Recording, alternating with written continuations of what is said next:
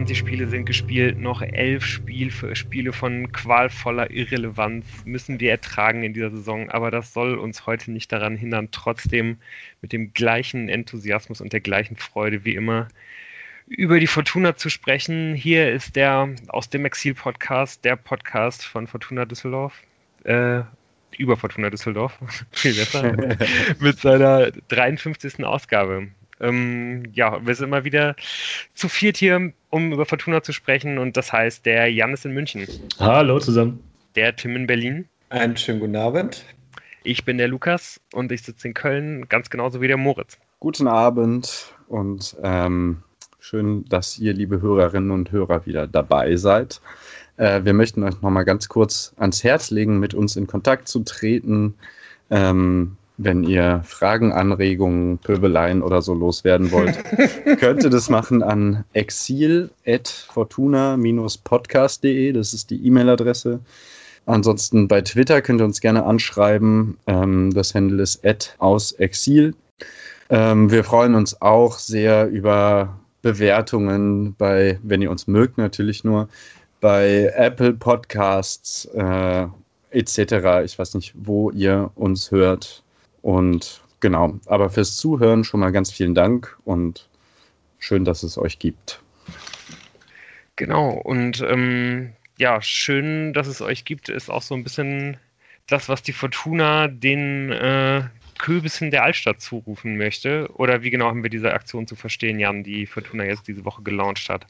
Ja, ich kann schon mal vornherein sagen, dass ich dem ein bisschen anders entgegenüberstehe als das, äh, was, was, wie es du gerade eingeleitet hast, vielleicht auch mit einem äh, dem Wissen darüber, wie ich darüber denke. Die Rheinische Post hat äh, der Fortuna auch den Gefallen getan, ähm, zu schreiben, Fortuna Düsseldorf setzt ein starkes Zeichen und solidarisiert sich mit der Düsseldorfer Gastronomie, die in diesen Zeiten besonders schwer getroffen wird. Also dass die Gastronomie besonders schwer getroffen wird und alle die äh, von ihr leben. Das ist ja ohne Frage so und insofern ist es vielleicht auch nicht schlecht, wenn man darauf aufmerksam macht. Es gibt ein Sondertrikot. Ähm, das kennen wir von der Fortuna aus den letzten Jahren. Ähm, diesmal geht es eben nicht um äh, 125 Jahre oder die toten Hosen, sondern äh, der Köbis soll geehrt werden im Blau der, ich wollte sagen Uniform, aber der Arbeitskleidung gehalten, mit auch etwas Medienbrimborium äh, auf Twitter eingeführt mit einem emotionalen Video, das den Köbis, den Kellner in der Gastwirtschaft, in der Brauwirtschaft äh, zeigt. Wiefern soll nun die Gastronomie davon, äh, davon profitieren, wenn wir uns dieses Trikot kaufen, das 89 Euro kostet? ähm, wenn man das Trikot kauft, bekommt man, bekommt man äh, einen Thekentaler dazu, der den Wert von 5 Euro hat. Und mit diesem Thekentaler kann man nach der Öffnung der Gastronomie, also nicht jetzt, wo der Cashflow vielleicht nicht ganz so stark ist bei den Gastronomen äh, in Düsseldorf, sondern danach, wenn, wenn, man ohnehin wieder hingehen kann, äh, kann man mit diesen 5 Euro Thekentaler da hingehen in den teilnehmenden äh, Gastronomiebetrieben und den 5 Euro einlösen für Getränke und was weiß ich was. Und dann können sich das die Gastronomen, die Besitzer äh, dieser ganzen Veranstaltung, ähm, von der Fortuna zurückholen als Anteil an dem Trikot, das da verkauft worden ist. 5 Euro, das sind äh, aufgerundet 6 Prozent von diesen 89 Euro, die es insgesamt kostet. Und aufgerundet 2 hm. alt. ja, genau, zwei alt. ähm, die Fortuna sagt natürlich, dass es hier um die Gastronomie geht. Und wie gesagt, man kann ja auch den Kürbis als Symbol für die Düsseldorfer Gastwirtschaft äh, nehmen. Und es ist sicherlich nichts Schlechtes.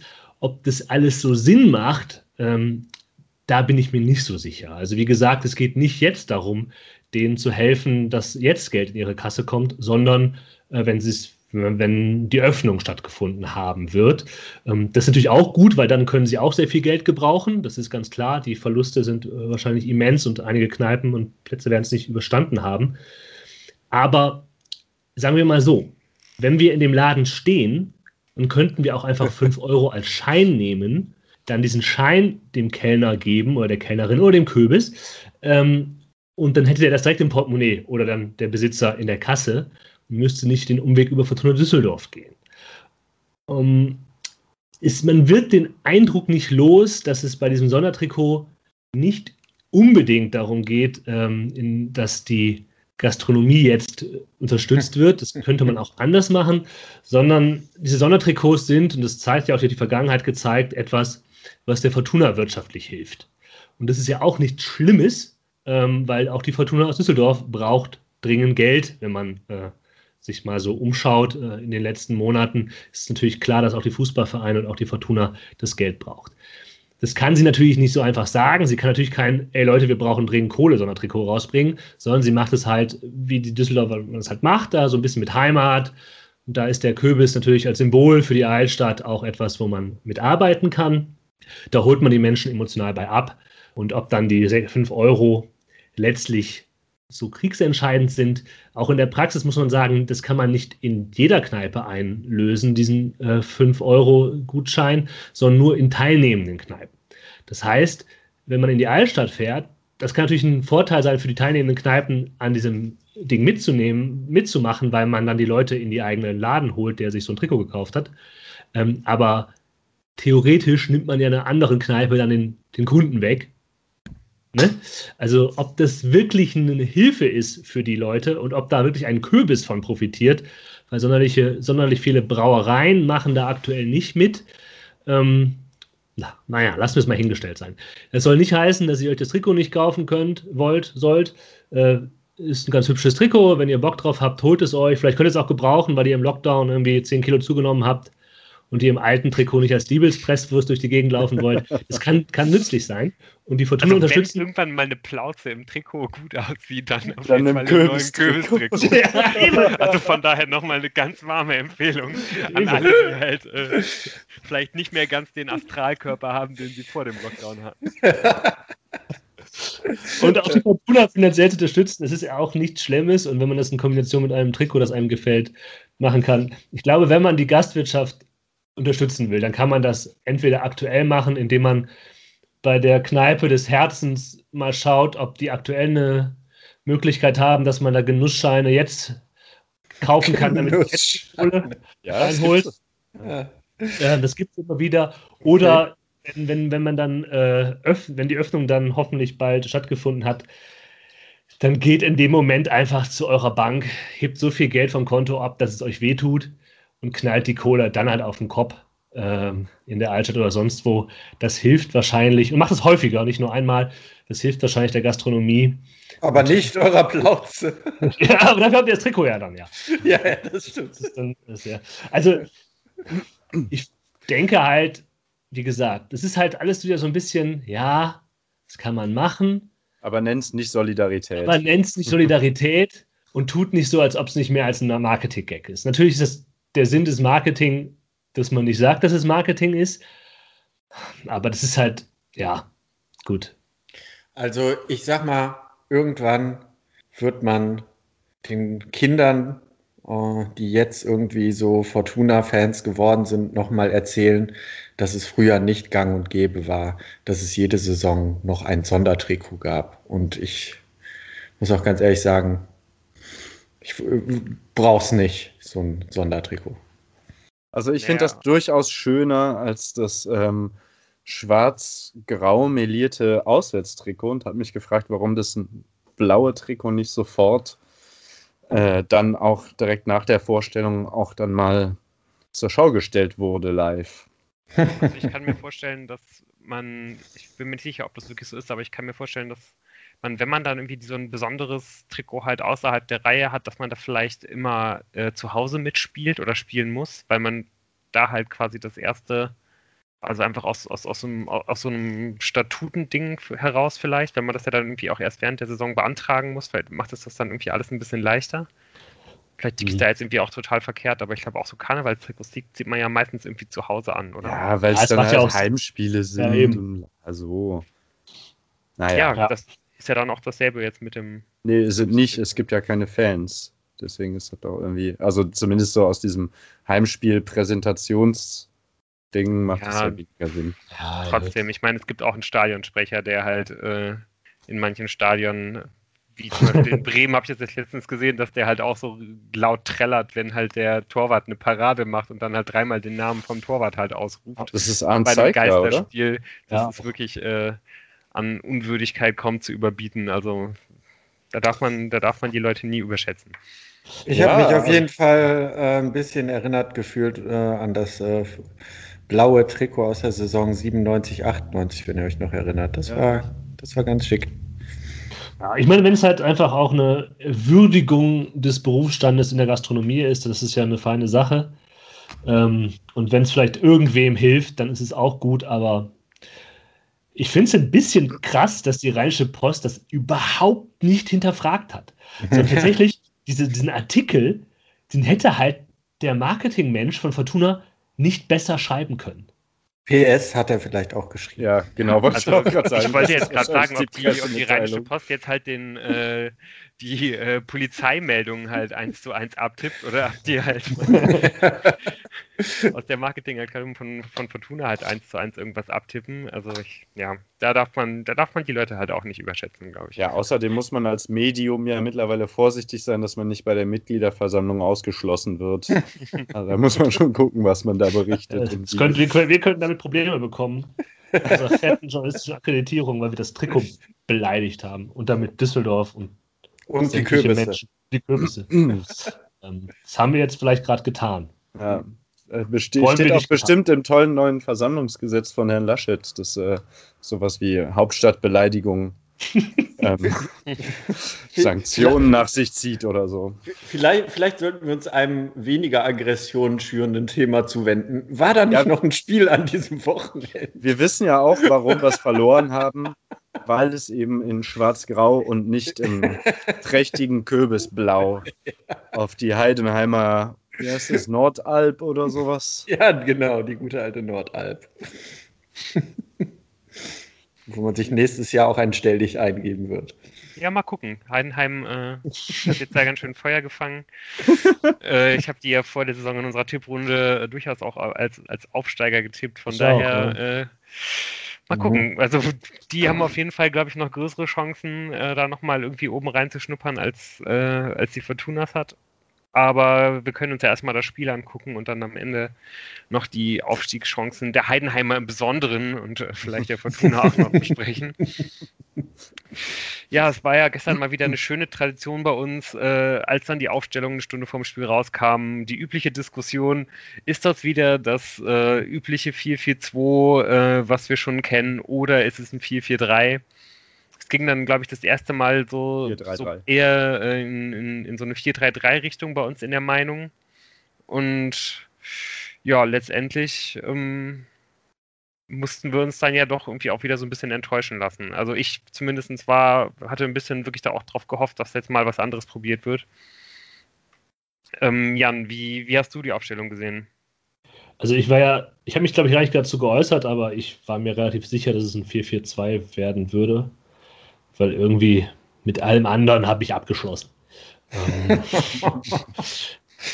es war ja ähm, interessant, dass halt Prip auf die Seite gezogen worden ist. Äh, vor Kutris, der wie zu erwarten war, anfangen durfte. Und dann die Mitte massiert auf, defensiv aufgeforstet worden ist mit Adam Botzek und Marcel Sobotka.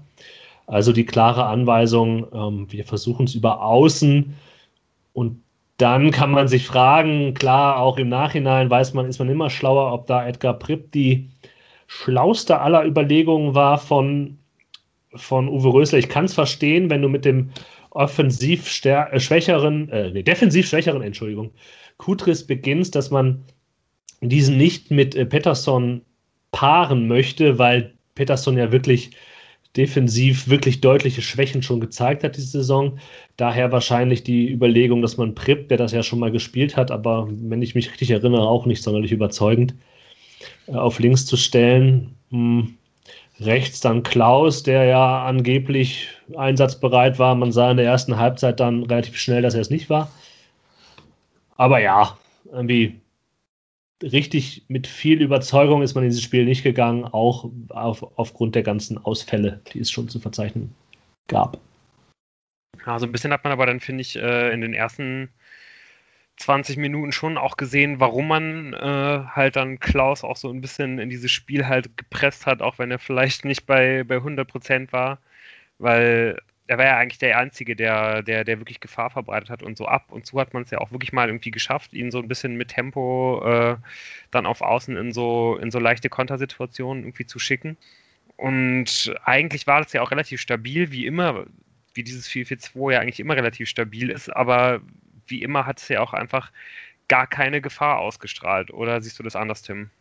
Nee, also die erste Halbzeit ähm, lässt sich, glaube ich, mit dem Schuss vom dann schon eingewechselten Pledel in der 39. Minute ähm, ganz gut äh, zusammenfassen, wo er so eine Direktabnahme probiert und der Ball so genau quasi zwischen Eckfahne ja, und, ähm, Pfosten äh, ins, ins Austrudelt. Also das ist für mich so das Sinnbild an Harmlosigkeit und kaum Gefahr für die Tore der ersten Halbzeit. Und meine, die ein, der einzige Schuss, der ja im Prinzip aufs Tor kommt, ist dieser Freistoß von Hennings, wo er halt, glaube ich, nicht darauf spekulieren konnte, dass da unbedingt die Mauer aufgeht. Also es war schon sehr dürftig, die erste Halbzeit. Und ähm, deshalb also. schrieb ich, glaube ich, ja auch zur Halbzeit, ob äh, jetzt eine Auswechslung ähm, zur zweiten Hälfte die Lösung ist oder ein Wechsel auf der Trainerbank.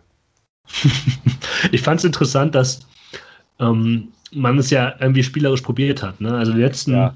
Wochen waren geprägt vom langen Ball. Das war überhaupt nicht der Fall oder wenig der Fall. Ja, zumindest. Fast gar nicht. So. Genau, und man hat wirklich gemerkt, dass man hinten rausspielen wollte, dass man spielerische Lösungen gesucht hat.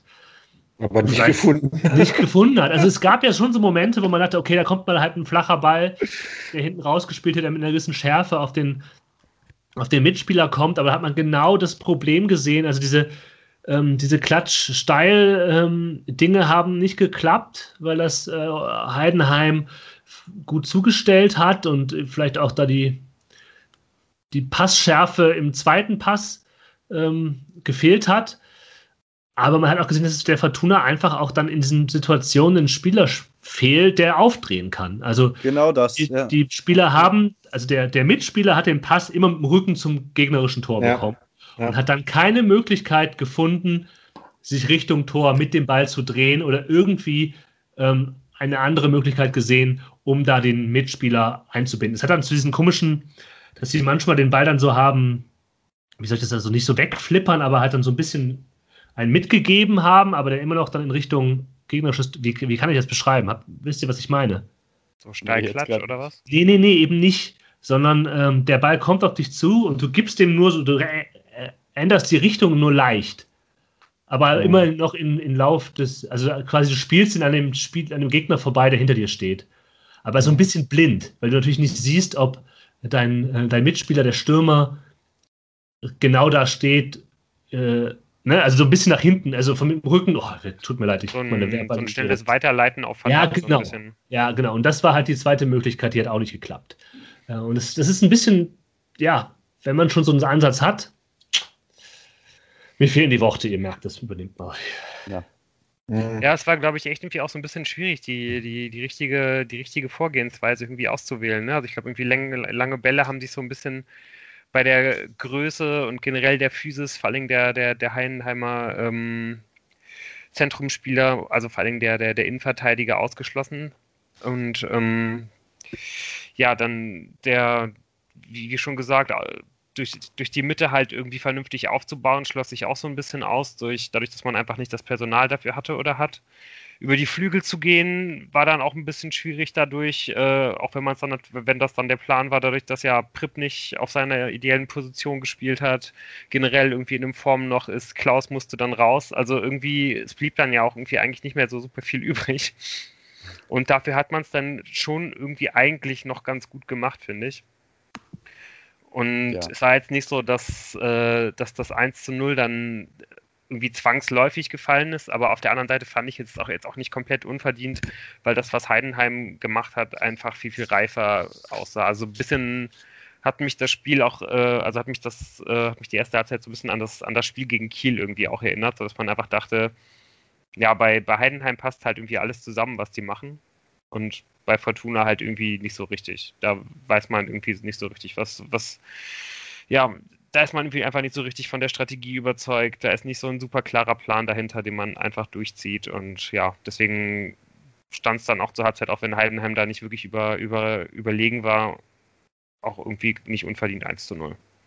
Trotzdem gab es auch bis zur Halbzeit schon äh, jede Menge Highlights über ähm, die Lautsprecheranlage des Stadions gehört. Also es fing ja an mit diesem fantastischen Heidenheim-Song.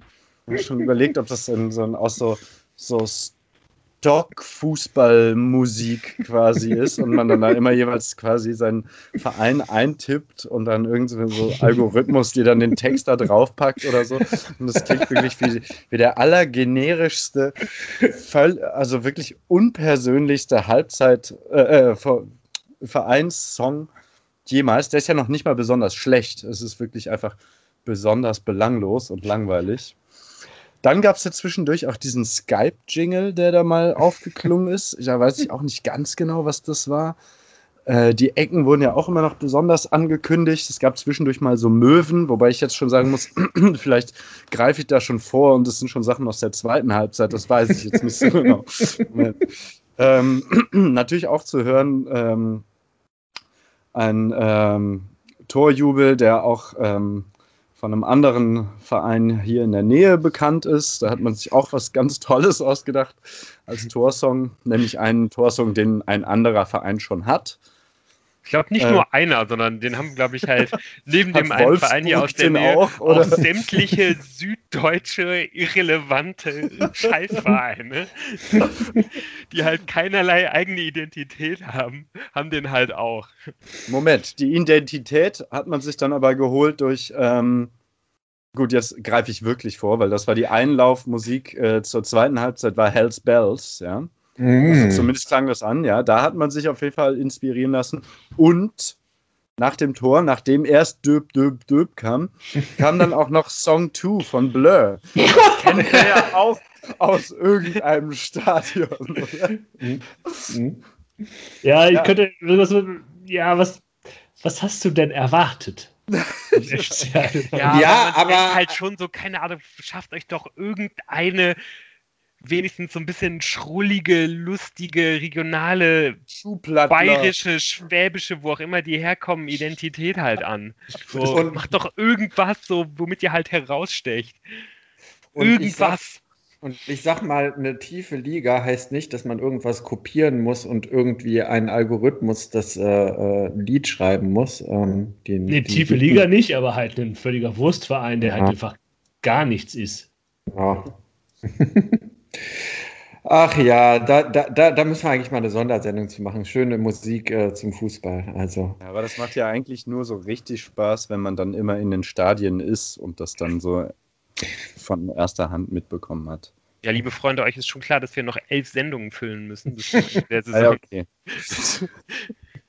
also ich sag nur, wir spielen in blau-schwarzer Kluft.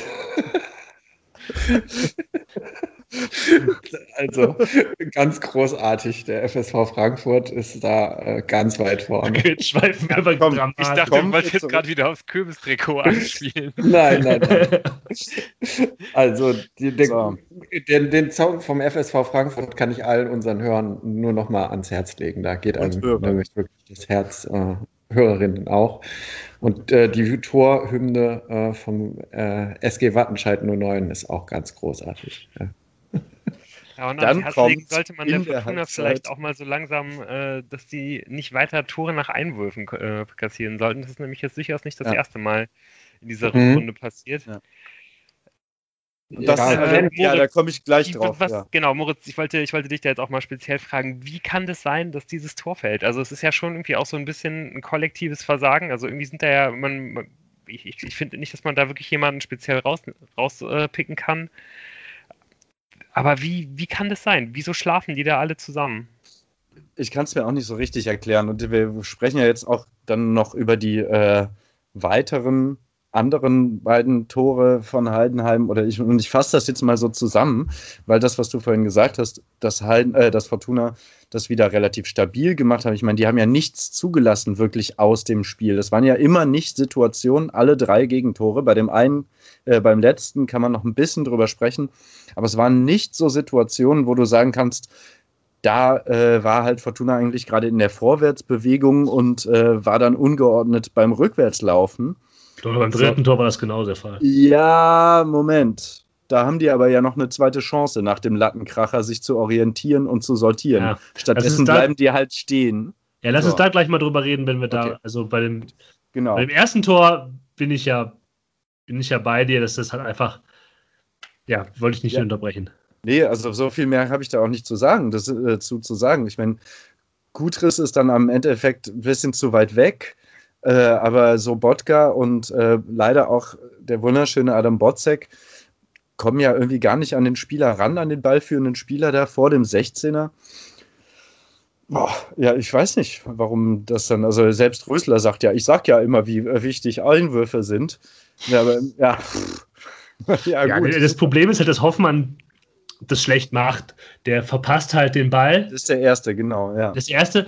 Und dann ist halt bei Sobotka und Botzek bin ich mir nicht sicher, woran es liegt. Also, dass entweder beide haben beide die Angst, in gefährlicher Situation das Foul zu begehen, oder es ist so eine, die beiden alten Sechser treffen sich und denken sich, hier, nimm du, ich hab ihn sicher. treffen äh, sich zwei bitte, Sechser. Bitte, der Herr. Du darfst treten. Nein, nein, aber bitte, bitte, Herr Borzek, immer so. Capitano. ja, ja. Ähm, und dann steht halt Kutris nicht ideal und dann ist er komplett frei.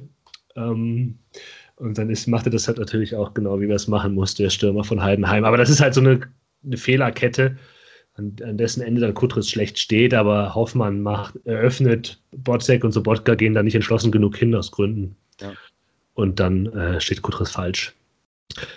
Und dann hatte ich halt immer so das Gefühl, okay, jetzt liegst du 1-0 zurück. Wie wollen die jetzt ein Tor machen?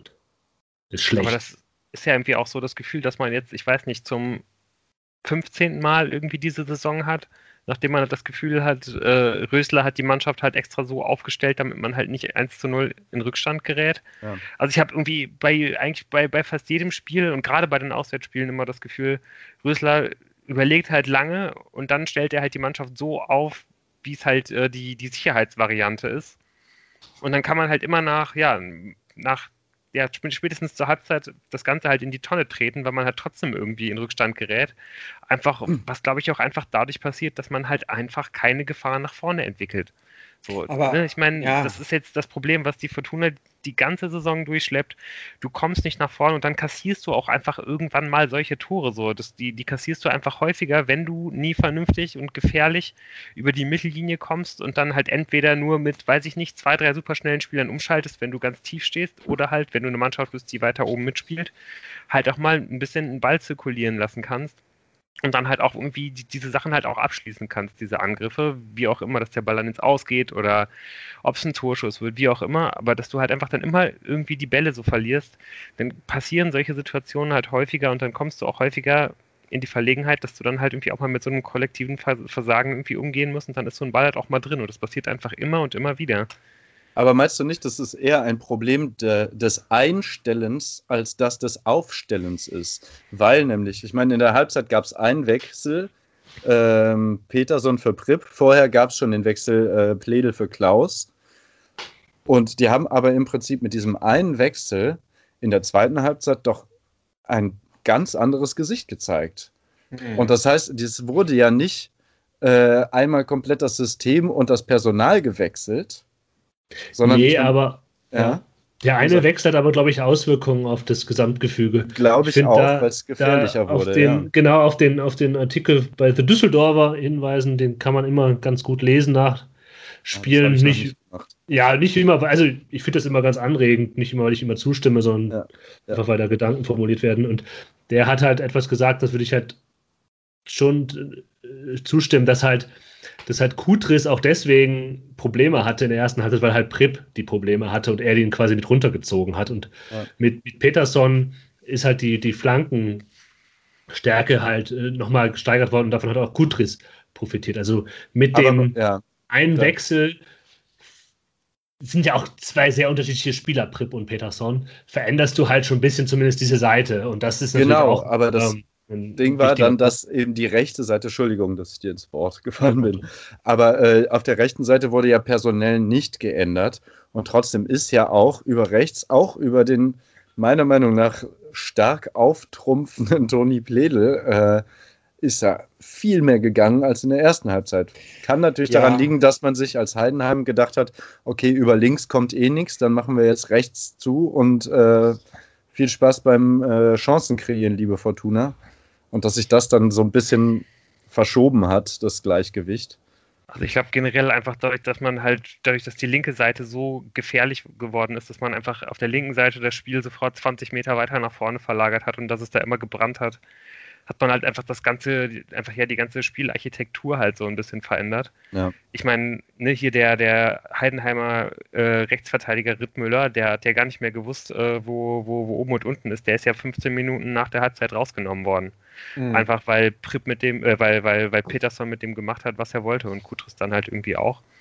Und erst dadurch, dass halt diese Seite dann halt irgendwie so, ähm, ja, halt so, so gefährlich wurde, dadurch sind dann, glaube ich, halt auch auf der rechten Seite halt irgendwie, ist, ist da halt auch Mehr mehr, entstanden. mehr, äh, Ja, genau, mehr entstanden. Und auch auf, und auch auf der rechten Seite war es ja auch schon in der ersten Halbzeit eigentlich, wenn irgendwas ging, da stark. Ne? Also bevor Klaus halt raus musste, hatte der ja durchaus auch irgendwie die eine oder andere Aktion zumindest da. Und ja, ich meine, das hat ja letztendlich dann auch irgendwie dafür gesorgt, dass man dann ja auch ähm, ja, zu Chancen gekommen ist. Ne? Ich meine, da gibt es dann irgendwie einmal ähm, noch, noch vor der Rittmüller-Auswechslung nach der Ecke diesen Dropkick von Ruben Hennings, den er ja, wenn er, auch? wenn er in, wenn er in, einem, in, in guter Form ist, macht er den eigentlich mit verbundenen Augen. Aber gerade passt ja irgendwie nicht so wirklich und den drischt er dann irgendwie daneben. Und ähm, ja, fünf Minuten später fällt dann ja das 1 zu 1, auch wenn eigentlich schon Heidenheim da direkt nach diesem äh, Hennings Dropkick eigentlich auf 2 zu 0 stellen kann. Das ist irgendwie so eine Szene, Ja. die habe ich irgendwie so halb verpasst. Ja. Äh, da da gucke ich dann irgendwie zum, zum Bildschirm, als der Ball irgendwie gerade am leeren Tor vorbei hoppelt. Ähm, habt ihr das genau gesehen, was da eigentlich mit Kastenmeier los war?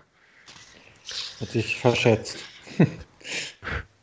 zu, weit, zu weit vorm Tor gestanden. Ja. Und da war, glaube ich, auch der Regisseur war da ein bisschen überfordert. Äh, Ähm, ja, der Kommentator hat es ja auch nicht erwähnt. Ja. Stimmt, der Der- hat einfach seine Geschichte zu Ende. ja, ja, weil er halt nicht im Stadion sitzt, sondern halt da wohl unter Föhring vor dem Bildschirm und es dann halt auch nicht sieht, wenn der Regisseur es nicht sieht, glaube ich. Ähm, ja, das hat halt Kastenmeier. Der Kastenmeier, Äh, ja, vielleicht muss man über den auch nochmal reden, weil so viel wir ihn gelobt haben, in den letzten Spielen war dann durchaus immer der eine oder andere größere Wurm drin. Ähm, Ja, ja, also auch in war- dem Spiel. ja.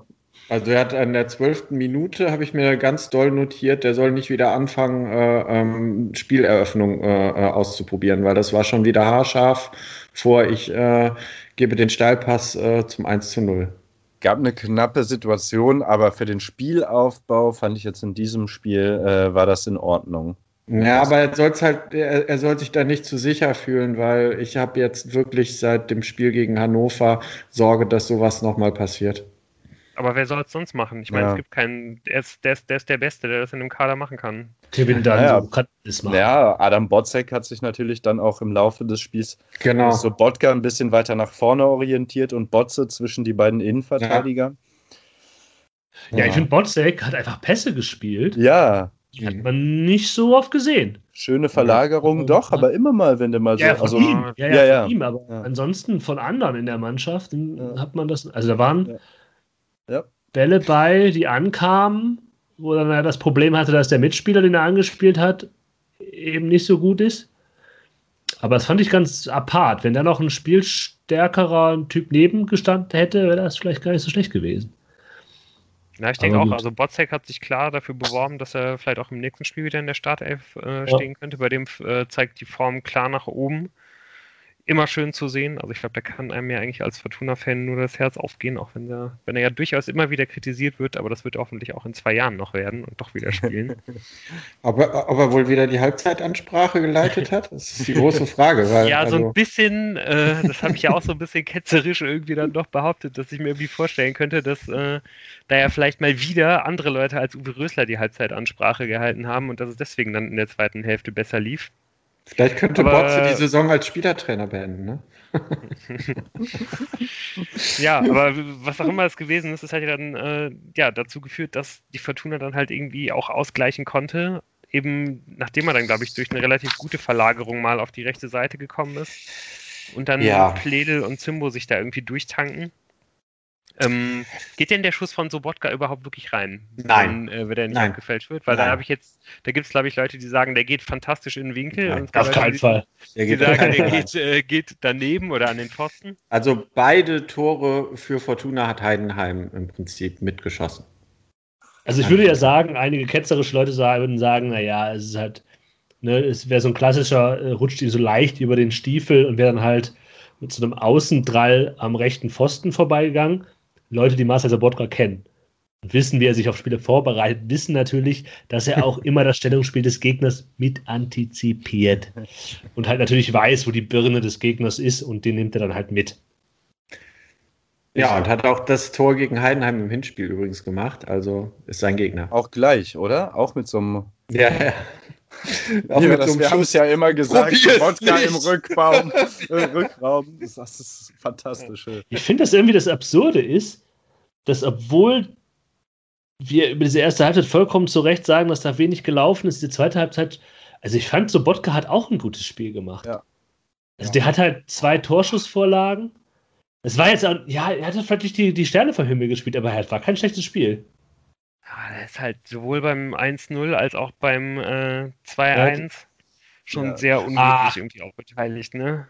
Ja, dass du das 2-1 ist, das stimmt. Aber es ist unglücklich und beim 1-0 hast du aber recht, da kann er halt zusammen mit Botze halt besser defensiv agieren. Ne?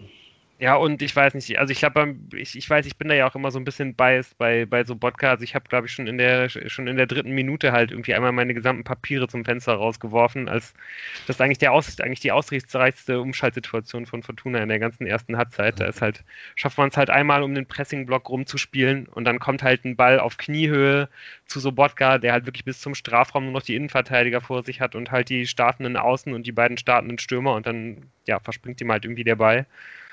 Und Fortuna läuft halt direkt in den Gegenkonter. Und ja, danach war ich dann, glaube ich, schon wieder in meiner Sichtweise so eingefärbt, dass da auch nicht mehr viel zu retten war. Ist halt bitter, weil der Rasen war gut. ja, am Rasen hat es diesmal nicht gelegen. ja.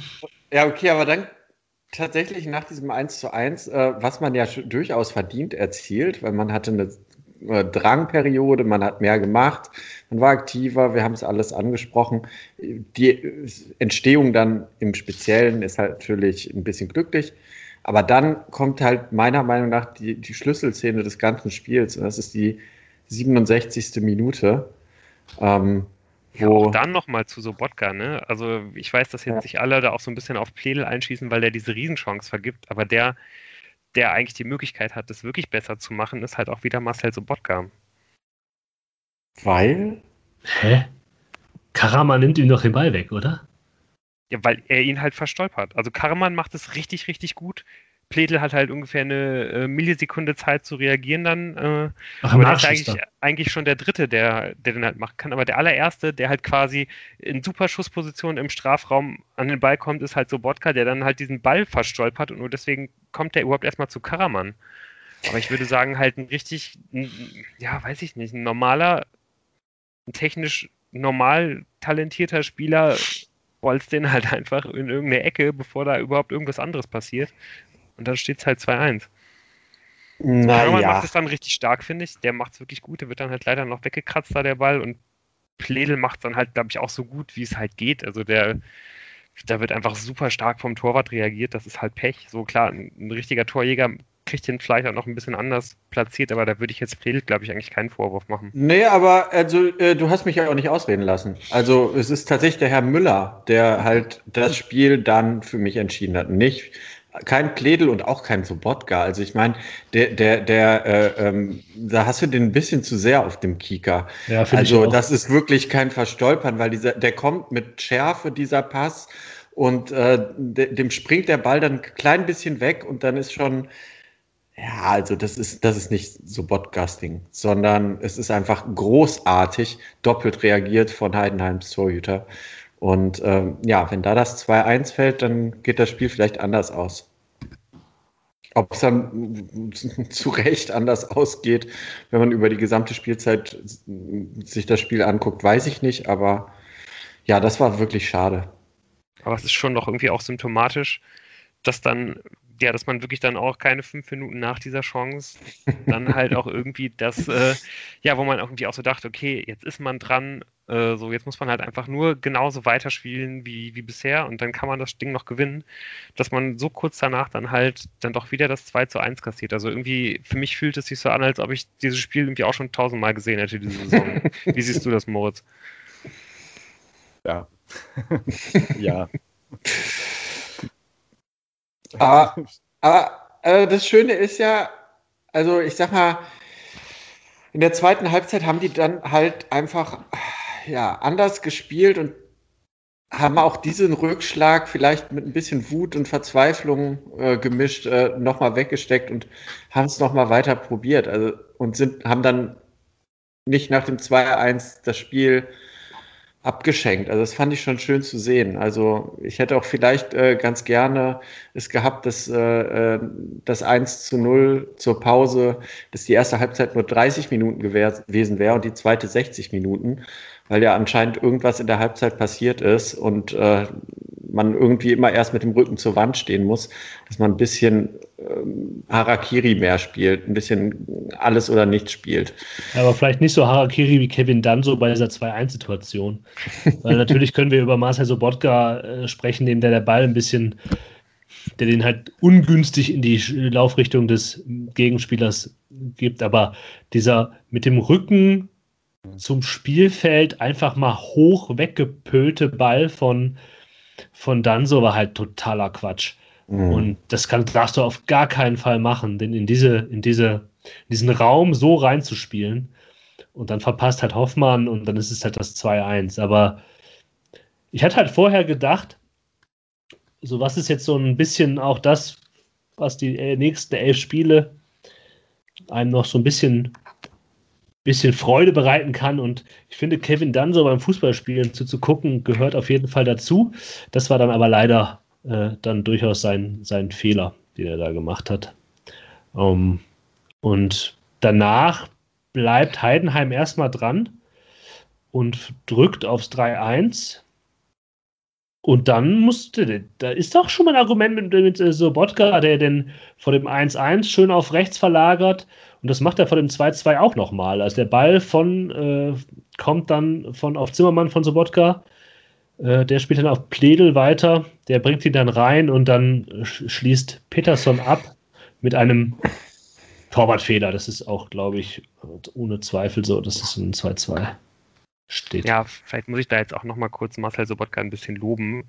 Schon bevor der diese Verlagerung halt spielt auf die rechte Seite, dreht er sich da mit einer Mega-Bewegung halt irgendwie auch um den Spieler, der das natürlich auch ein bisschen, der sich da auch so ein bisschen verschätzt hat, sein Gegenspieler, aber trotzdem nimmt halt Sobotka den mit einer Körpertäuschung halt komplett aus dem Spiel. Es war wirklich eine reine Freude, dem zuzuschauen. Muss man schon sagen. Und auch irgendwie schön, dass ich dann jetzt Peterson nochmal mit einem, mit einem Tor da irgendwie auch belohnen konnte. Der hat wirklich richtig viel Belebung für die linke Seite gebracht für das Spiel der Fortuna. Ist jetzt natürlich auch so ein bisschen die Frage, ob ihn das jetzt für eine Startplatz-Nominierung für die nächsten Spiele qualifiziert, gerade weil ja Kutris jetzt sich auch jetzt, weiß ich nicht, jetzt nicht total stark aufgedrängt hat, aber auch keine große Konkurrenz haben sollte vielleicht. Ist auf jeden Fall eine Überlegung wert, würde ich sagen. Aber also nochmal, Pledel, die Hereingabe von Pledel, die wäre, glaube ich, prognostiziere ich mal, komplett ungefährlich geworden, wenn sie nicht abgefälscht worden wäre. Also da ist schon so das nächste Zufallselement. Also wenn da der Heidenheimer die nicht in den Rückraum abfälscht, kommt die nämlich viel schärfer vors Tor und ich glaube, sie kommt dann nicht richtig hoch und äh, da wäre da wär nichts passiert. ist meine Prognose. Also es war schon auch viel Zufall dabei, aber der Wille war da, man hat es immer wieder probiert und irgendwann fällt dann halt so ein Tor auch mal rein. Ja, aber doch ja. auch ein bisschen, wenn du es jetzt mit anderen Spielen vergleichst, ein bisschen mehr als der Wille, sondern es hat halt auch funktioniert. Die sind halt an die Grundlinie durchgekommen, mhm. sind in diese. Situation mhm. gekommen und so. Und da würde ich jetzt auch nochmal eben Kutris und Peterson ähm, auch nochmal loben, weil das Zusammenspiel fand ich eigentlich ziemlich gut von denen. Mhm. mhm. Ähm, also auch da, dass der eine den anderen hinterläuft, um dann nochmal wirklich an die Grundlinie zu kommen und so. Und das war, das war ja schon irgendwie alles Sachen und dann, äh, so, ich verstehe, dass du natürlich, weil du, sagt ja Rösler auch, dass der Kutris, da weiß man, wissen wir nicht, was wir bekommen, wenn wir den aufstellen, weil den haben wir ja noch gar nicht wirklich spielen sehen. Deswegen haben wir halt Edgar Pripp dahingestellt. Aber was du dir dann nimmst, wenn du ein Spiel, wenn du irgendwie noch weiter fabulieren willst, von du willst aufsteigen, und dann machst du halt aber erstmal so dieses, wir stellen uns jetzt hier erstmal hin und gucken, dass wir keinen kassieren, nach Scheiße einkassiert. So, statt dass du irgendwie diesen Impuls setzt, der ja dann in der zweiten Halbzeit gesetzt wird, kannst du ja auch mal andersrum machen. Kannst ja mal zwei Halbzeit, zwei, äh, erste Halbzeit zwei Dinger schießen und dich dann hinten reinstellen. Statt dich eine Halbzeit hinten reinzustellen und dann zu versuchen, im scheiß Rückstand hinterher zu laufen. Ja, die Frage ist, ob du so einen. Das Interessante ist ja, dass du mit, dass du Prip auswechselst, der tatsächlich nicht gut, keinen guten Tag hatte, und dann mit Peterson einfach einen komplett anderen Spieler bringst. Und das, glaube ich, kann auch mit dem Gegner was machen. Natürlich können die auf ihrem Scouting-Sheet sehen, die dann, aha, Peterson ist so und so ein Spieler. Aber in der Praxis, wenn der Rechtsverteidiger dann da steht und einfach Edgar Pripp gewohnt ist, die erste Halbzeit lang, und einem gezügelten äh, Kudris, der ziemlich präsentes Spiel gemacht hat, also sehr viele Pässe, ja. die drittmeisten Pässe gespielt hat, sehr, sehr, sehr stark eingebunden war, auch dafür, dass er eben noch nicht, noch kein einziges Spiel von Anfang an gemacht hat, dann macht das, glaube ich, auch mit dem Gegner was. Also so einen Spieler mal reinzuwerfen, der halt irgendwie anders ist als der Typ, der vorher gespielt hat und eben tatsächlich auch eine offensiver, offensiver anders ist, finde ich, muss keine doofe Idee sein. Trotzdem muss man sagen, natürlich Edgar Pripp von Anfang an zu bringen, auf, in der Theorie nachvollziehbar, in der Praxis, nachdem wir wissen, wie er sich schwer getan hat die letzten Wochen, hätte man da von Anfang an vielleicht etwas anderes drüber nachdenken können. Ich finde ja. aber, es ist. Es, Darf ich da noch ich, drauf antworten? Ja, nee, also nee, bitte, Entschuldigung. Nee, nee, nee. Äh, aber es geht ja noch weiter, und zwar sagt, also was heißt, es geht noch weiter?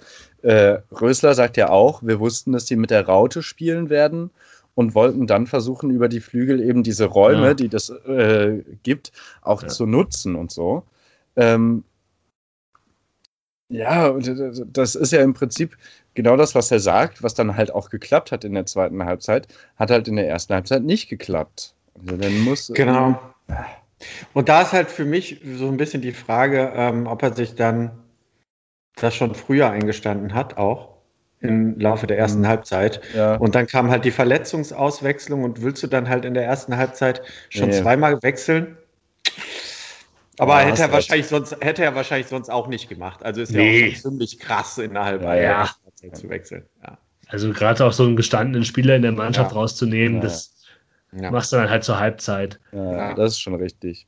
Was ich sonst noch zu Kutris ganz kurz sagen wollte, bevor ich es vergesse, äh, so generell, was mir sehr gefällt, ähm, ist ja nicht, ist ja nicht alles super und glänzt und sowas, aber was mir sehr gefällt, ist das Gefühl habe, dass der deutlich mehr als alle anderen drei in der Abwehrkette und eigentlich auch die beiden Sechser immer Anspielstationen vorne sucht. Also der versucht immer den Ball weiter nach vorne zu bringen.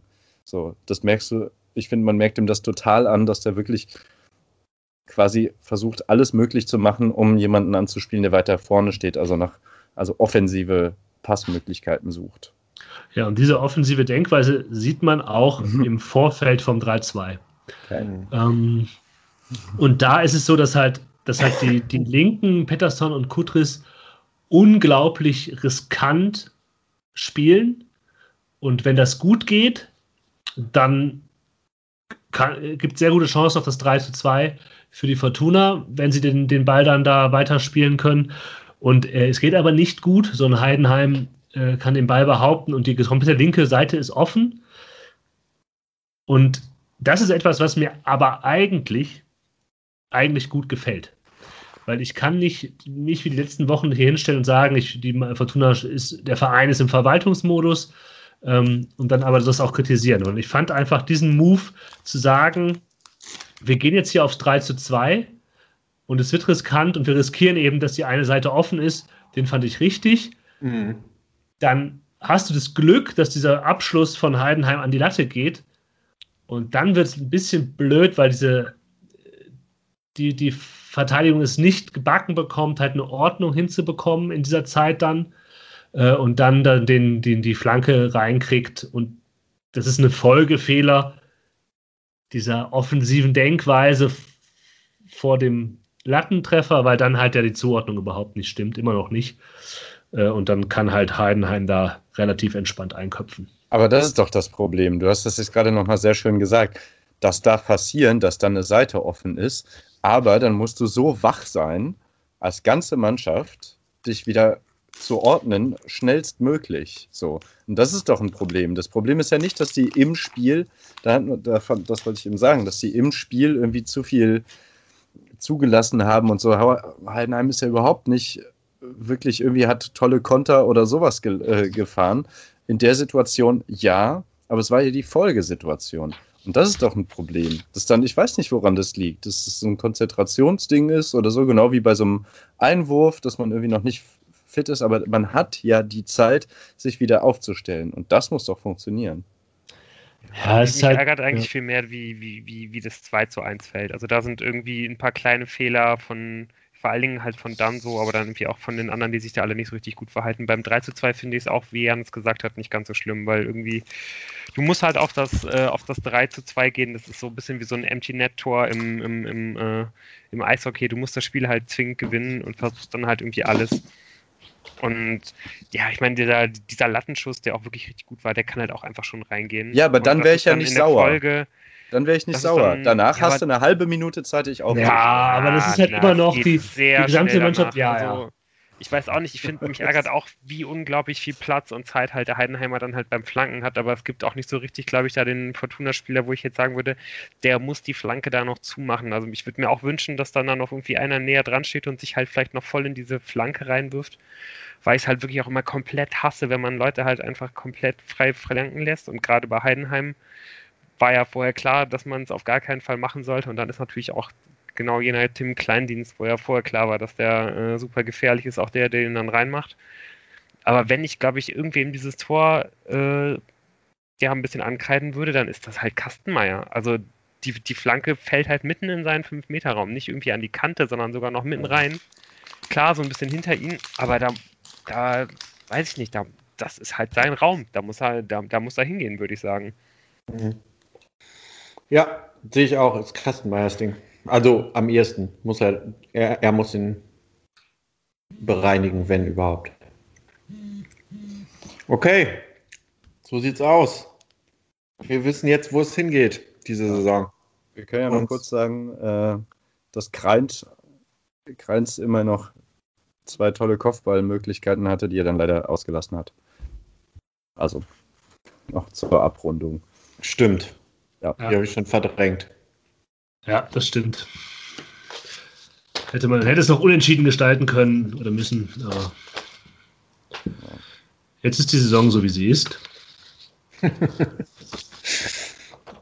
ja. Und Uwe Neuhaus ist nicht mehr Trainer bei Arminia Bielefeld. Ja.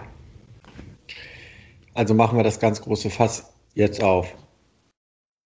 Trainer ja, so ein bisschen auf ist es ja irgendwie eigentlich schon so seit ein paar Wochen und wir schöpfen immer mal so eine kleine Kelle irgendwie und nippen mal dran, aber dann machen wir es doch wieder zu.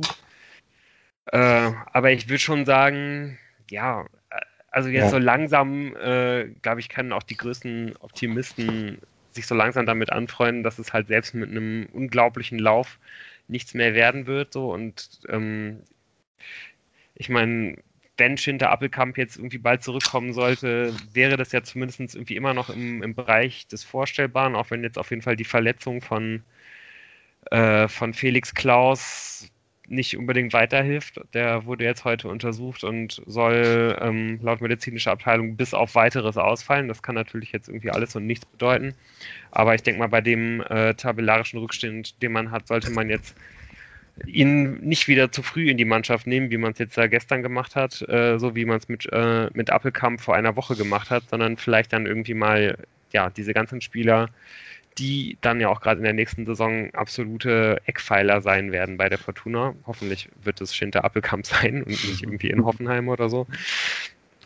Äh, ja, sollte man die mal ihre Verletzungen auskurieren lassen und die dann ganz langsam wieder, wieder, wieder ranführen. Und ja, ansonsten dann vielleicht jetzt mal vermehrt, wenn das geht, wenn das zu verteidigen ist, halt dem einen oder anderen Spieler, der halt in den nächsten Jahren Teil der Fortuna sein wird, dem, dem ein bisschen mehr Spielraum einräumen und dann diesen Spielern auch mal mehr, ja, irgendwie Fehler zugestehen. Also da würde ich jetzt zum Beispiel mal einen, einen, einen Patterson als allererstes nennen.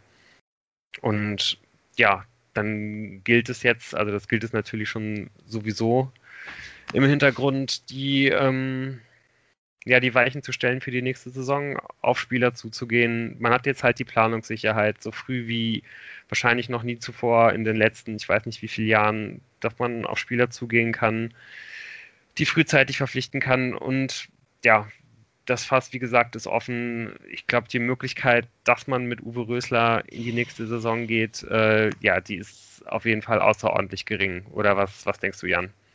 Ja, ich finde nämlich, dass, wenn du sagst, von Planungssicherheit sprichst, finde ich das nämlich überhaupt nicht.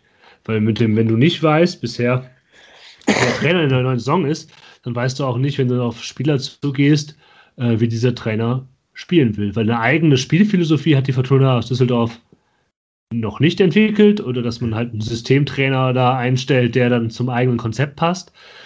Ähm, an dieser Trainerfrage hängt sehr, sehr viel. Und mh, mm, du hast, also lass uns da mal kurz drüber reden, weil das war ja, vielleicht gar nicht. Mir ging es jetzt nur um die Liga-Zugehörigkeit, ne? Also natürlich, ja. die, die Trainerfrage ist alles die Trainer, die, die, die Trainerpersonalie ist immer die wichtigste im ganzen Verein und deswegen kommen halt Spieler zu einem Verein oder, oder sagen die halt ab letztendlich. Ne? Also natürlich abgesehen von Bezahlung, aber das ist halt die Philosophie, äh, die du, ähm, ja, die du halt gegen, gegen einem, gegen, äh, gegenüber einem Spieler halt irgendwie pitchen musst. So, ne? Deswegen kommen Spieler oder deswegen kommen sie nicht. Und nee, ich meine nur, es geht einfach darum, dass man halt weiß, in welcher Liga Fortuna nächstes Jahr spielen wird. Und das wusste man ja. die ganzen, ja wahrscheinlich am allersichersten in der, in der vorletzten Erstligasaison zu diesem Zeitpunkt halt schon. Die Frage ist in halt. In vielen letzten Jahren halt nicht. Die Frage ist halt, das hast du angerissen, aber vielleicht muss man das nochmal präzisieren. Ähm, wie bewertet man Uwe Röslers Leistung? Man sollte sie nicht nach bescheuerten Saisonzielen bewerten. Also, wenn man jetzt sagt, naja, man kann nicht mehr aufsteigen und deshalb muss Uwe Rösler gehen, finde ich das ein bisschen problematisch, weil davon war überhaupt nicht auszugehen, dass man hier aufsteigen werden würde. Also nicht nach diesem Umbruch und natürlich gibt es eine Chance darauf, aber es ist auch nicht, nicht überraschend und dass, dass es halt jetzt nichts wird mit diesem Aufstieg. Sondern man muss Uwe Rösler nach anderen Kriterien bewerten ob man das Gefühl hat, dass er dieser Spiel, dass er dieser Mannschaft äh, eine Spielidee vermitteln kann, dass er eine gewisse Flexibilität hat, Plan A und Plan B, dass er vor den Spielen weiß, wie er den Gegner knacken kann. Äh, und im, Gegen, im, im Zweifel auch nochmal innerhalb des Spiels darauf reagieren kann, wenn dieser Plan nicht funktioniert.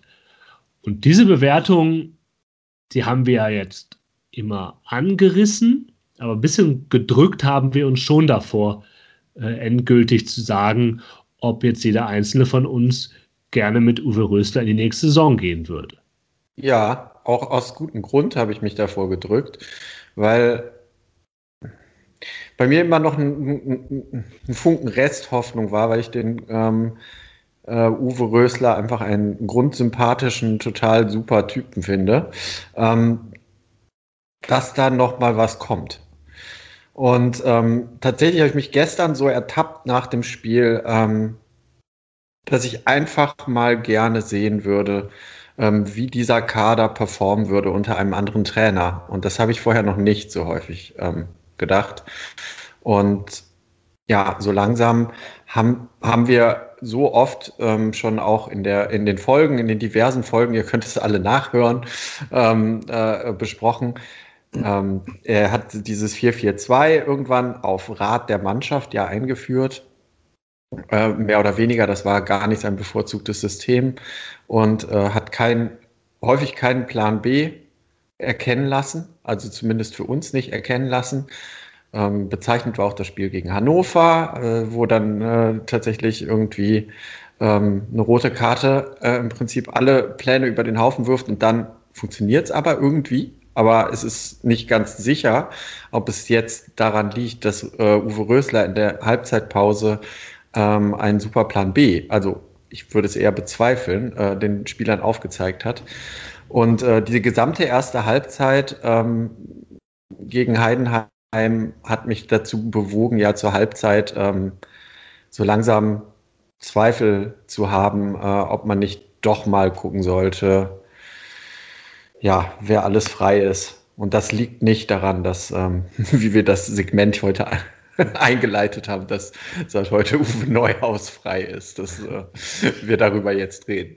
Also man muss auch sagen, der Lou, äh, das können wir jetzt den Hörerinnen und Hörern verraten, hat hier eigentlich seit zweieinhalb Monaten eine lange Liste an Namen vorbereitet und wird immer wieder unterbunden.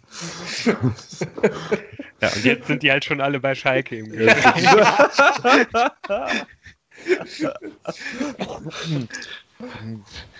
Also ich finde auch einen weiteren Aspekt, ich meine, wir waren ja vor der Saison, das hatten wir auch vor ein paar Folgen so geklärt, äh, vor der Saison auch eher verhalten pessimistisch so, ne? Und ich glaube, ähm, was die Hoffnung war, war so ein bisschen, äh, wir, wir, können uns aber auch gerne überraschen lassen. So, ne? Vielleicht, so, so, deswegen, ich mag den Rösler auch äh, erstmal so persönlich sehr gerne. Also ich finde ihn auch super sympathisch und fände es halt geil, wenn er eine lange erfolgreiche Ära bei der Fortuna prägen würde. Ähm, aber so, so diese, ich meine, es gab eine Phase, wo es zwischendurch dann auch richtig gut lief bei Fortuna. Die waren ja sogar Dritter. Und, und da gab es mal kurz so diesen Moment, wo du gedacht hast, boah, ja, vielleicht äh, muss man ihm einfach doch, musste man ihm die Zeit geben, das wirklich entwickeln zu können und äh, sein Stammpersonal zur Verfügung zu haben, seinen Kader, den er sich so zusammengesetzt hat, zur Verfügung zu haben. Und jetzt könnte da was passieren. Und ähm, ja, wir waren so positiv gestimmt, natürlich ob, der, äh, ob des sportlichen Erfolges. Und ich habe aber das Gefühl, dass so der längere Bogen ist halt einfach nicht da. Also diese positive Überraschung, die zwischendurch mal da war, hat halt nicht angehalten. Ja, und ich sage euch ganz ehrlich, wir werden ja gleich noch zum ersten FC Nürnberg kommen. Das sind der Unterschied, genau drei Spiele, die Fortuna gewonnen hat, die Nürnberg verloren hat. Der Unterschied zwischen Fortuna und Nürnberg diese Saison ist Schinter Appelkamp. Ansonsten sind das zwei Kader, die ziemlich gleich sind, äh, die, glaube ich, auch irgendwie relativ ähnlich konstruiert sind. Aber das ist, das, äh, ja, das ist halt der Unterschied zwischen Platz 7 und Platz 13 für mich diese Saison. Aber jetzt ohne, ohne Appelkamp würde also, Fortuna genau in dieser Tabellenregion. Aber, aber du hast jetzt gesagt, der Unterschied äh, ist der Kader und nicht der Trainer, ne? Ja, das stimmt.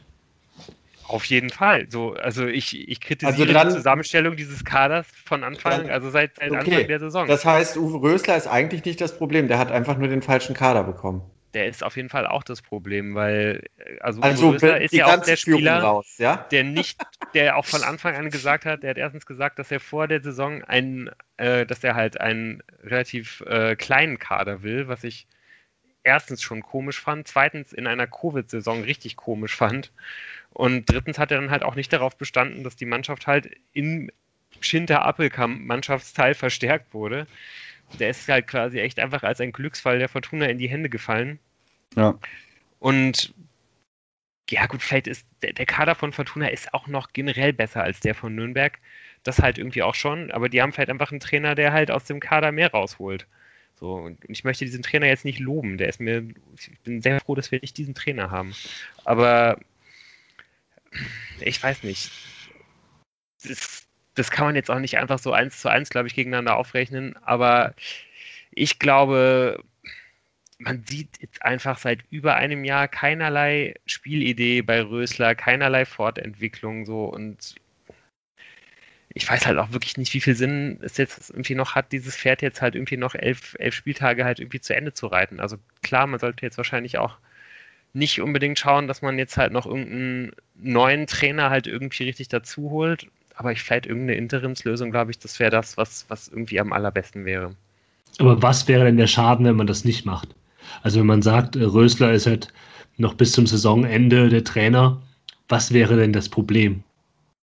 Ich glaube, es wäre wichtig, jetzt irgendwie einen neuen Reiz zu setzen, weil ich schon das Gefühl habe, dass, ja, dass da halt einfach nichts Neues entsteht. Du verschenkst halt quasi ein halbes Jahr an Input, du hast dann ein weiteres halbes Jahr, wo, ja, wo halt irgendwie keine neuen Reize gesetzt werden, wo keine neuen Eindrücke entstehen, wo nicht mal, ja, wo halt Routinen aufgebrochen werden, so, wo halt vielleicht irgendwie schlechte Habits irgendwie ein bisschen verändert werden, wo Leute ein bisschen gefordert und, und, und gepiesackt werden. Also ich glaube, einfach dadurch, dass sich halt, ne, also einfach so ein bisschen Dinge ändern um des Veränderns willen, wäre es halt, wäre halt nicht so schlecht und damit und außerdem würde das ja auch dafür sorgen, dass du jetzt halt schon äh, auf, auf andere Kandidaten für die nächste Saison zugehen könntest, ohne dass das halt gleich in so eine ähm, ja, in so eine Borussia Dortmund, Borussia Mönchengladbach, Marco Rose, schmutzige Wäsche-Ecke irgendwie geht. Also natürlich ist es dann irgendwie ein Problem vielleicht für einen gegebenenfalls abgebenden Verein, aber du müsstest halt, ja, du hättest halt zumindest dann irgendwie nicht, ähm, ja, also diese, diese Verpflichtung als Fortuna Düsseldorf halt irgendwie so zu tun, als ob du halt nicht hinter dem, hinter dem Rücken deines derzeit beschäftigten Trainers mit anderen Leuten verhandelst. Ja, aber das hat ja Dortmund genauso gemacht. Ja, ja. Also was du ja vor, das ist ja quasi das, was Dortmund macht, einen Interimstrainer einsetzen und dann Marco Rose holen. Genau, aber, äh, okay. aber, aber bei Dortmund ist es ja jetzt, bei Dortmund leidet jetzt ja auch, glaube ich, gerade nicht so besonders darunter, oder? Also, nee, nee, nee, ich hätte das nur anders, versta äh, anders verstanden. Also mhm. das wäre genau das, das Modell, dass man jetzt quasi jemanden holt, dann kann man halt offener und freier mit einem neuen Trainer diskutieren, ob der jetzt auch schon auf dem Markt ist oder ob der noch unter Vertrag ist bei einem anderen Verein. Das bessere Beispiel ja. wäre eigentlich gewesen, Borussia Mönchengladbach zu nehmen, als sie Marco Rose verpflichtet haben, als äh, Dieter Hecking noch Trainer war. Ich glaube, da ist es, das war vor zwei Jahren, glaube ich, da ist es, glaube ich, äh, genau andersrum gelaufen. Da hat man nämlich Hacking erst, ja genau, auch, auch einfach Hackings Vertrag nicht verlängert und musste dem das dann in der laufenden Saison sagen und das ist natürlich auch irgendwie nicht besonders gut angekommen. Mhm. Und äh, ist auf jeden Fall auch immer unschön. Also also der, der, der Vorteil wäre definitiv, wenn man jetzt schon äh, äh einen neuen Mann hätte, dass ähm, es ist äh, bei der Zusammenstellung und Planung des Kaders ähm, äh, man den zeitlichen Vorteil der Planungssicherheit für die nächste Saison, der Ligazugehörigkeit, aber auch des Trainers, äh, der natürlich einen maßgeblichen Einfluss auf den Kader hat, äh, hätte und damit vielleicht anderen Vereinen etwas voraus hätte. So. Ja, die Frage ist ja aber immer, das stimmt. Aber die Fortuna ist ja kein Verein, die im Mai, auch wenn sie Planungssicherheit hat, den Kader für die nächste Saison schon zusammengestellt hat. Weil, auch wenn es jetzt hart klingt, bei vielen Spielern, die halt große Ambitionen haben, ist die Fortuna halt gegen Ende der Transferperiode interessant, wenn man halt noch keinen Vertrag hat. Ähm, und bei anderen, gut, da kann man das natürlich überlegen, aber ich weiß halt nicht, wie, wie, wie safe Kaderplanung überhaupt aussehen kann bei Vereinen in der zweiten Liga.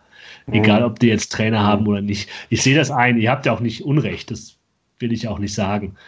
Äh, aber es ist halt ein, also ich habe das Gefühl, dass keiner jetzt überrascht wäre, wenn ähm, Uwe Rösler zum Trainingsbeginn der nächsten Saison nicht mehr Trainer ist, sondern im Gegenteil. Ja, genau. du, du Mittlerweile auf jeden Fall einen Punkt an, wo ich auch wirklich ganz, ganz große Sorgen habe. Meine Sorgen sind nämlich auch genau die, dass Fortuna jetzt eben mal wieder aus dieser verfrühten äh, Planungssicherheit bezüglich der Liga nichts machen wird.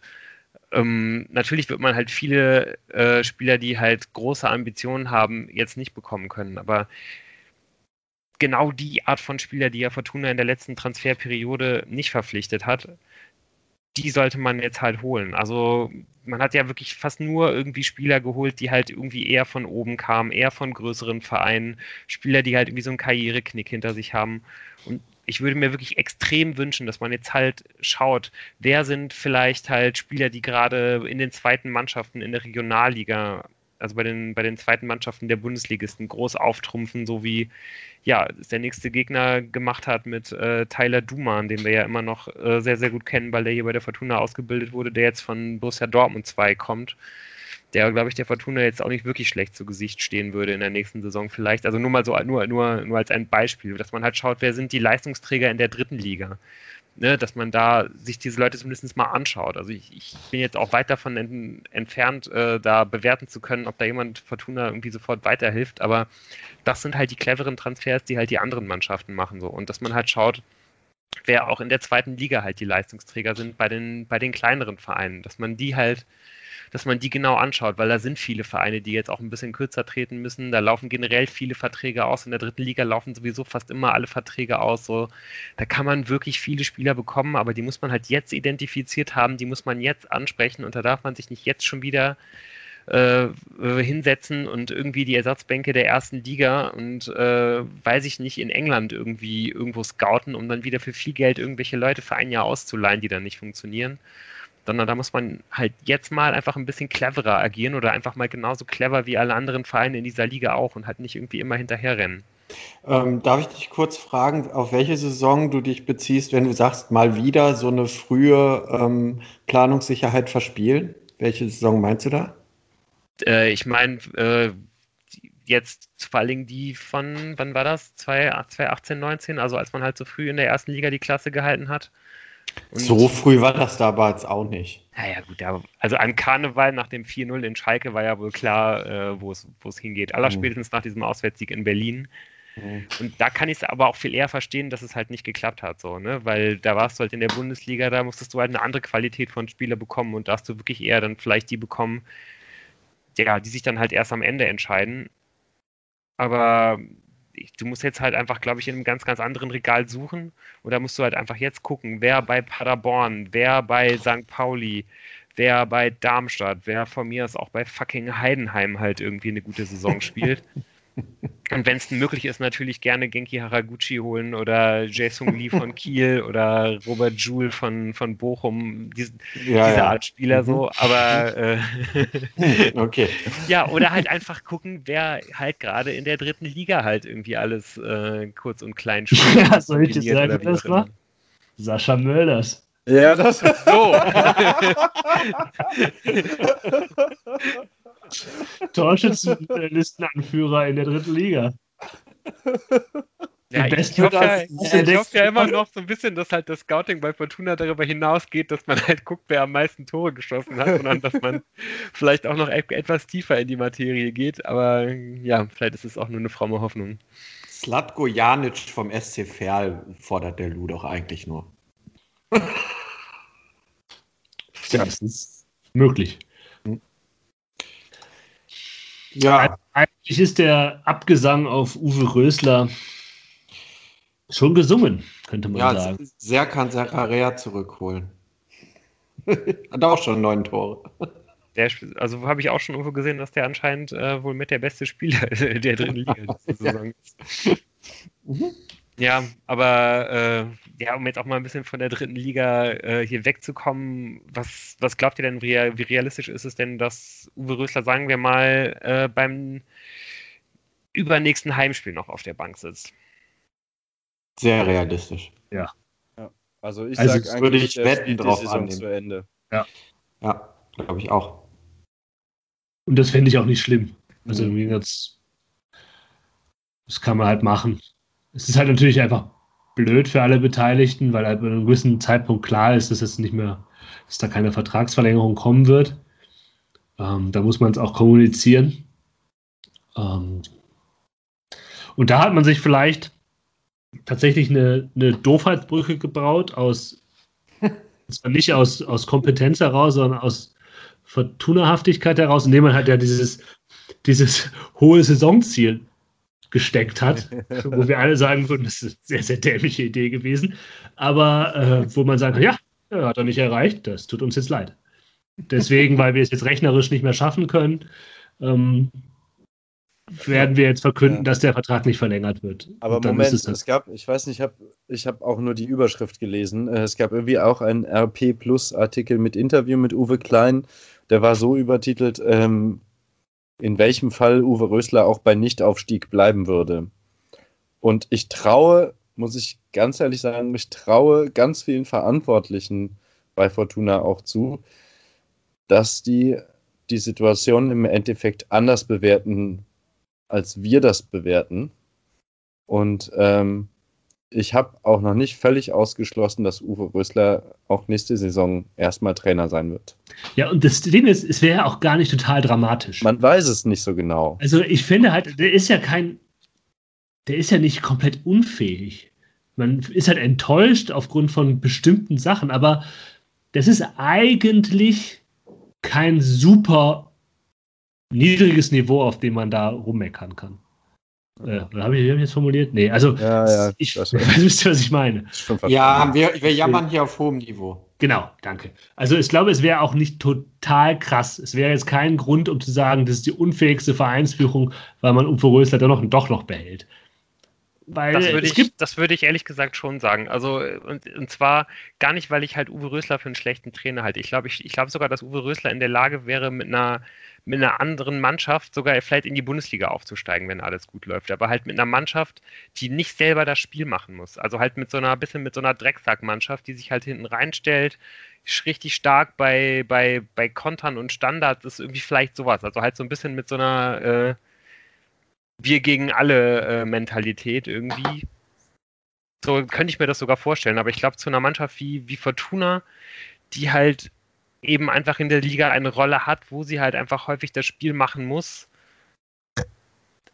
Äh, ja, da ist er einfach nicht der, nicht der richtige Trainer zu, um, um, um so ein Spiel halt irgendwie zu entwickeln und der Pader und, und, und, ja, und, und der Kader passt halt irgendwie auch nicht wirklich dazu. Ja, dann muss der jetzt einfach nur drei weitere Jahre Trainer bleiben. Dann ist nämlich Fortuna genau wieder da, wo die damals mit Friedhelm Funkel aufgestiegen sind und dann läuft das auch alles wieder. Ja, aber die Fortuna muss gar nicht das Spiel machen in der zweiten Liga. Die Fortuna ist, wenn du dir die Ballbesitz-Statistiken in der zweiten Liga anguckst, sind die eher in der unteren Hälfte und nicht in der oberen. Und du kannst halt sagen, ja, das sieht man vielleicht auch, aber die sind halt, sind ja nicht in der unteren Hälfte tabellarisch.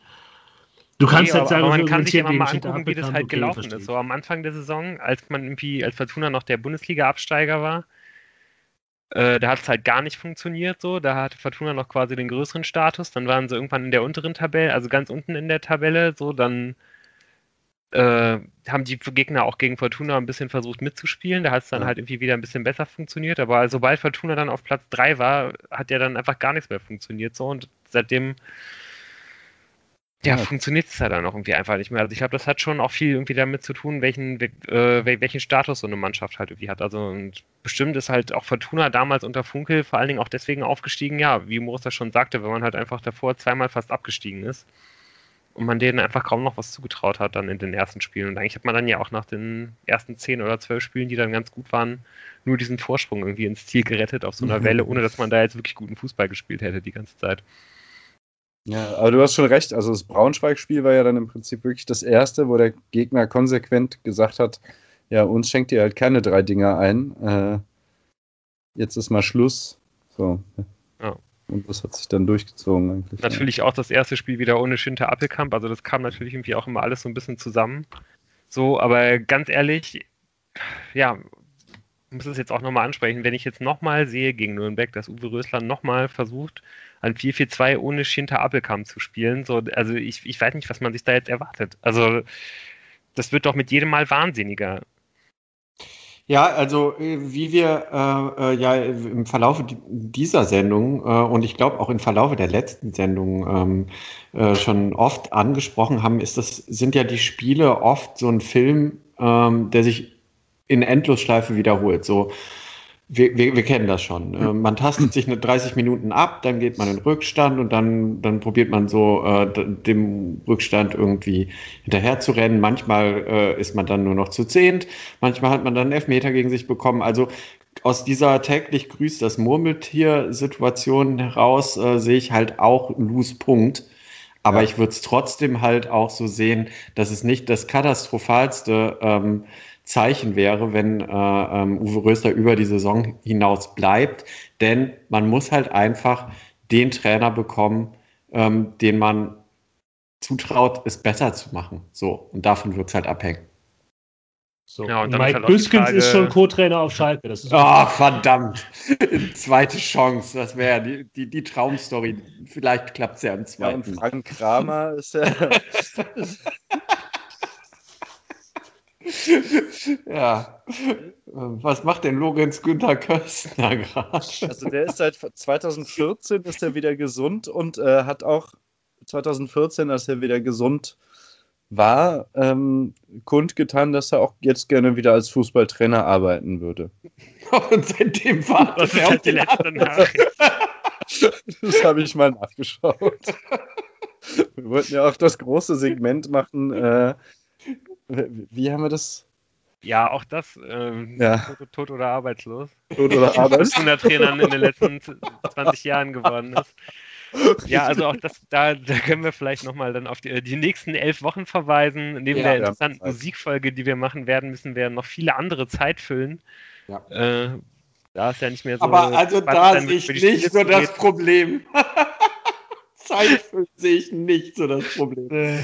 Wir sollten jetzt vielleicht mal anfangen, auf, auf Nürnberg zu schauen. Da kommt genau, ich werde jetzt hier nicht noch äh, nicht noch das Fass aufmachen für wie kompetent äh, ich die verschiedensten äh, Sportdirektoren und äh, Sportvorstände bitte. Sportvorstände, Entschuldigung, äh, der Fortuna halte, äh, da jetzt einen passenden Trainer auszuwählen. Von daher sind wir ja wirklich vielleicht mit Uwe Rösler für die nächste Saison gar nicht so schlecht aufgestellt.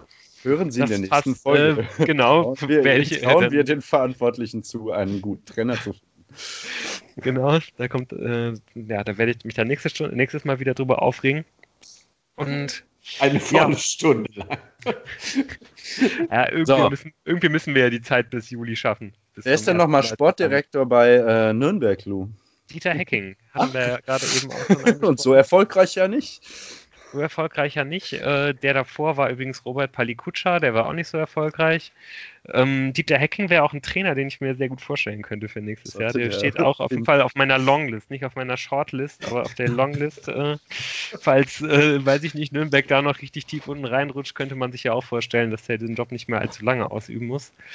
Aber darüber nächste Woche. Ähm, ja, der Trainer bei Nürnberg im Augenblick, äh, auch der wurde ja eben schon angesprochen, ist Robert Klaus, großer Sympathieträger äh, kommt aus der RB-Schule und lässt auch genau diesen Fußball spielen. Ähm, ich weiß nicht, ob denn ein paar von euch, also vor allen Dingen denen, die so ein bisschen auf Twitter sind, in den letzten zwei Wochen auch mal in die Timeline gerutscht ist. Da, ich weiß gar nicht, ob das von Elf Freunde kam oder wo das herkam, aber auf jeden Fall wurde da auch ein Video aus der Pressekonferenz geteilt, wo er irgendwie auf sehr unsympathische Weise, aber eigentlich trotzdem ganz lustig, dass er es gemacht hat.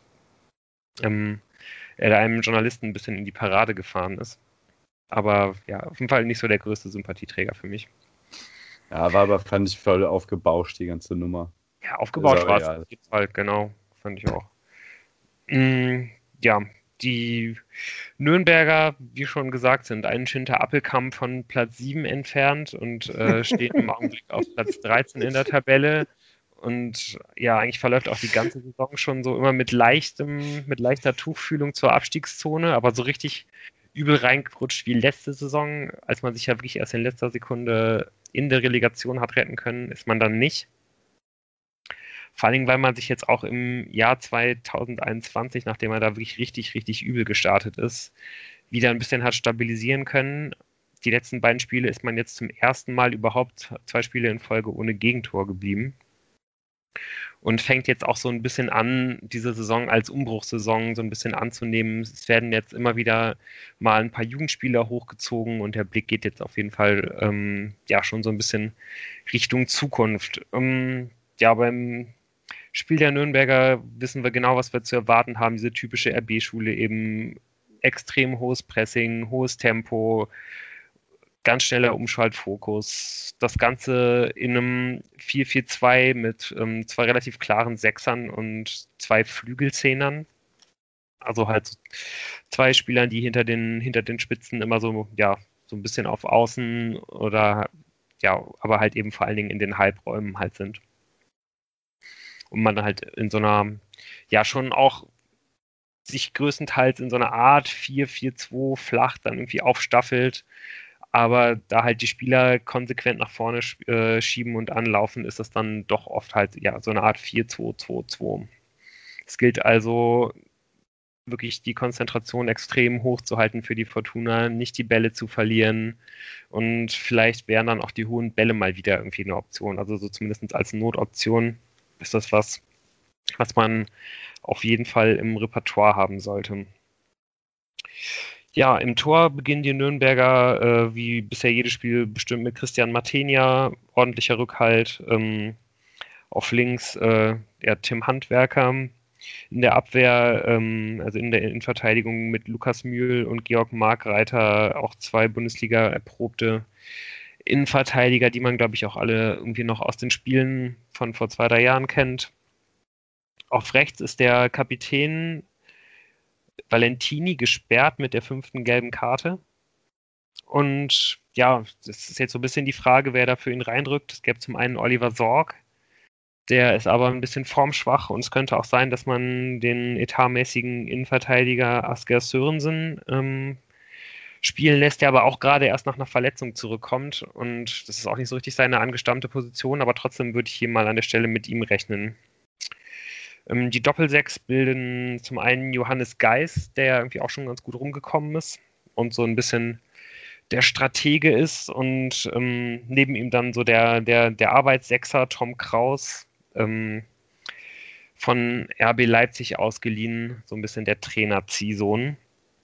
Und ebenfalls von RB Leipzig ausgeliehen ist auch vorne einer der beiden Mittelstürmer, Tim Borkowski, auch irgendwie erst 19 Jahre alt, ganz jung, hat man jetzt erst im Winter auch von Leipzig ausgeliehen. Und ja, der wird äh, wahrscheinlich beginnen an der Seite von Manuel Scheffler. Der ist klar der, der beste Torschütze bei den Nürnbergern weit über 1,90. Äh, das Thema kennen wir ja auch schon. Dass eigentlich fast jede Zweitligamannschaft einen so einen Schrank da vorne drin hat. Ähm, der hat ja auch im Hinspiel getroffen und war übrigens auch einer der besten Torschützen in der dritten Liga in der letzten Saison. Sascha Mölder sofort verpflichtet. Ganz genau. Ja, die beiden Flügelzehner, äh, da ist zum einen auf der einen Seite ähm, ja, so ein bisschen der Konkurrenzkampf zwischen Fabian Nürnberger, haha, und äh, Nikola Dovedan, den man vor zwei Jahren geholt hat, als er bei Heidenheim eine starke Saison gespielt hat, aber sich bei Nürnberg irgendwie noch nicht so richtig hat durchsetzen können. Also Dovedan ist da klar der, der talentiertere Spieler, der, der viel bessere Fußballer, aber Nürnberger ist, glaube ich, so ein bisschen die verlässlichere Option. Und gerade weil es ein Auswärtsspiel ist, könnte ich mir gut vorstellen, dass er da beginnt, auch weil er einfach defensiv derjenige ist, ähm, ja, der sich da weniger Schnitze erlaubt. Der als rechter Flügelzehner für den rechten Halbraum wird ganz klar Mats Möller-Deli spielen. Auch der ist in Deutschland schon ganz gut bekannt, hat von Nürnberg jetzt erst in äh, der Winterpause aus Belgien zurückgeholt worden, hat aber auch schon viel bei Freiburg gespielt und bei St. Pauli immer ein richtig guter Spieler für diese Liga gewesen. Und ja, eigentlich war auch geplant, dass mit Robin Hack ähm, ein Linksaußen vielleicht wieder äh, äh, ein, ein, Spieler sein Debüt geben könnte nach langer Verletzungspause, den ich für den mit Abstand talentiertesten und auch besten Spieler in dem ganzen Nürnberger Kader halte. Allerdings hat er sich jetzt heute wieder verletzt und wird jetzt wohl erstmal ganz, ganz lange ausfallen. Also um den wird man sich auf jeden Fall nicht kümmern müssen. Ähm, ja, würdet ihr jetzt dann an, in der Herangehensweise in dem Spiel irgendwas Elementares ändern? Also zumindest vielleicht irgendwie personell, so dass man halt ja jetzt vielleicht irgendwie manchen Spielern mal, mal eine Verschnaufpause gibt. Also es gibt ja, ich meine, gerade so Prip würde sich vielleicht anbieten. Ein Zimmermann ist eigentlich, ne, der, der muss irgendwie jedes Spiel machen gibt auch nicht so den ganz klaren Ersatz für ihn. Also ich würde gerne äh, die Mannschaft, die äh, in der zweiten Hälfte gegen Heidenheim gestartet äh, hat, äh, mal gerne als Startelf sehen. Ja, Kovnatski ist back, ne? Also den kannst du natürlich bringen, ja. weil Ruven Hennings ja. haben wir jetzt wenig drüber geredet, aber gibt es auch wenig zu, zu sagen. Von daher könnte das ja, könnte man das so machen, oder? Ja, ich ja. glaube, der Name Kenan Karaman ist auch noch nicht gefallen heute. Ja, ja. Der hat ja auch doch, doch, du, der hat aufmerksam gemacht. Einen Ball da auf Pläne gelegt.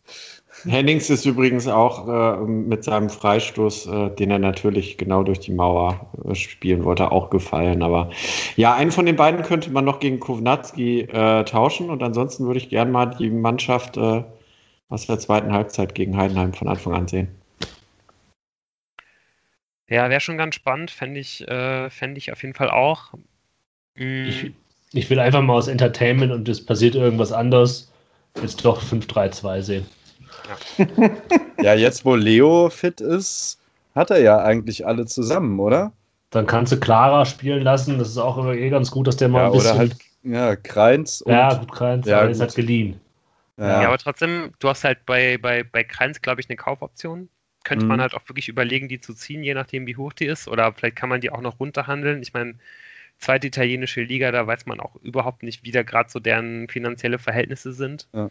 Kreins ist ja auf jeden Fall jemand, wo man, also jetzt mal vom, vom finanziellen Faktor abgesehen, wo man sich, glaube ich, ganz glücklich schätzen könnte, wenn der nächstes Jahr im Kader wäre. Ja, ja schon allein, und, weil dann so nicht mehr da ist. Ne, und irgendwie, ich glaube auch, ich würde da, glaube ich, auch Jan zustimmen. Also ich würde gerne irgendeinen Systemwechsel sehen, also einfach um, um halt was anderes ausprobieren, um neue Reize zu setzen. Und ähm, ja, das 5-3-2 würde sich natürlich nochmal irgendwie anbieten. Also gerne auch was anderes, wenn der Trainer noch eine bessere Idee hat oder eine andere Idee hat. Aber das 5-3-2 würde mir jetzt irgendwie auch auf jeden Fall auffallen. Dann. Du hast halt ja. ohne Appelkamp keinen guten Mittelfeldspieler, ne? Ja. Aber es stört ja auch sonst nicht. Du könntest jetzt natürlich auch Piotrowski mal wieder irgendwie bringen. Also ich weiß nicht, wie weit der ist, aber zumindest ja. könnte man dem noch wieder ein paar Minuten geben. Gäbe auf jeden Fall ein paar Optionen. Und jetzt einfach mal was auszuprobieren, dafür ist auf jeden Fall genau jetzt halt die Zeit da, ne? um, um, ja. um Systeme auszuprobieren, um Spieler auszuprobieren.